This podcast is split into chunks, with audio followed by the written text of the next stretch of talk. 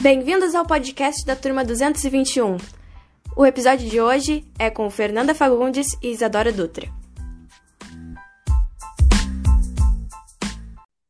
Olá, bem-vindos a mais um podcast. Aqui é a Fernanda. E aqui é a Isadora. E nós vamos falar sobre a saúde mental dos atletas durante esse período de isolamento. Vamos voltar um pouco no tempo quando as Olimpíadas foram adiadas por conta do Covid-19. Sabemos que a saúde mental de todos foi prejudicada e com os atletas não foi diferente. A pandemia com certeza dificultou os treinos das modalidades, porém a maior preocupação do COB, Comitê Olímpico do Brasil, não foi com o físico dos atletas, e sim com o psicológico deles. O guia do COB inclui uma seção para a saúde mental. Entre os conselhos dados no documento estão o estabelecimento de uma nova rotina, buscar informações médicas com a equipe do comitê e tentar manter o pensamento positivo durante, durante a situação. A entidade afirma estar atenta para possíveis casos emergenciais relacionados ao equilíbrio mental dos esportistas no período de pandemia e tem colocado psicólogos para o atendimento remoto a atletas. Um estudo realizado por pesquisadores da Universidade Federal de Minas Gerais e Universidade Federal de Viçosa avalia os impactos do isolamento social na saúde mental de atletas de alta performance brasileiros. Foram avaliados índices como os, como os níveis de ansiedade, qualidade do sono e qualidade de vida desses atletas. O objetivo é comparar os índices desses atletas de alto rendimento antes e após as Olimpíadas de Tóquio. O trabalho é realizado com base nos índices de 206 atletas, sendo 116 homens e 90 mulheres, de esportes coletivos e individuais. O trabalho leva em conta o tempo dedicado a treinamentos físicos antes e durante a pandemia, além da aplicação de questionários que avaliaram sintomas de ansiedade, qualidade do sono e humor.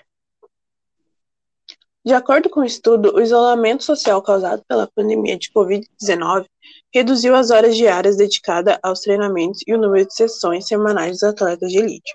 Os dois grupos, atletas de categorias individuais e coletivas, apresentam índices relevantes de ansiedade, 77,68% dos atletas de modalidades individuais e 71,42% dos atletas de esportes coletivos apresentam traços médicos de ansiedade. Os índices de ansiedade foram considerados altos para 22,31% dos atletas de esportes individuais e 28,57% para atletas de esportes coletivos.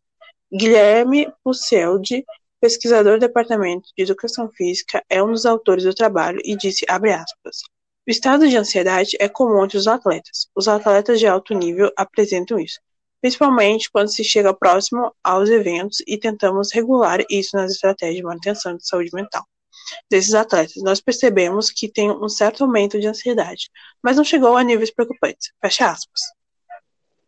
O principal nome de todo o esporte olímpico na atualidade, a ginasta norte-americana Simone Biles, afirmou em entrevista à revista Health, na edição do mês passado, que precisou passar por consultas mensais com psicólogo para cuidar da sua preparação para as Olimpíadas de Tóquio. Biles disse que durante um período ela se consultou com um psicólogo a cada duas semanas. Isso me ajudou a entrar em sintonia comigo para que me sentisse mais confortável e menos ansiosa. Depois de passar a fazer consultas, ela encontrou outra, outras maneiras de satisfação no dia a dia, como ficar mais tempo com a família e o namorado. Pode parecer coisa trivial, mas Billis comentou que a nova conduta ajudou na ginástica. Billis é cotada para ser o grande nome das Olimpíadas de Tóquio, com capacidade de conquistar, conquistar até seis medalhas de ouro. Como a gente viu ao longo desse podcast, a saúde mental é muito importante e devemos cuidar dela. É verdade, é tão importante quanto a saúde física, pois ela, pois com ela prejudicada, nosso rendimento em todas as áreas da vida é prejudicado. Então, nós vamos ficando por aqui. Nós agradecemos sua companhia. Tchau, pessoal. Espero que tenham gostado.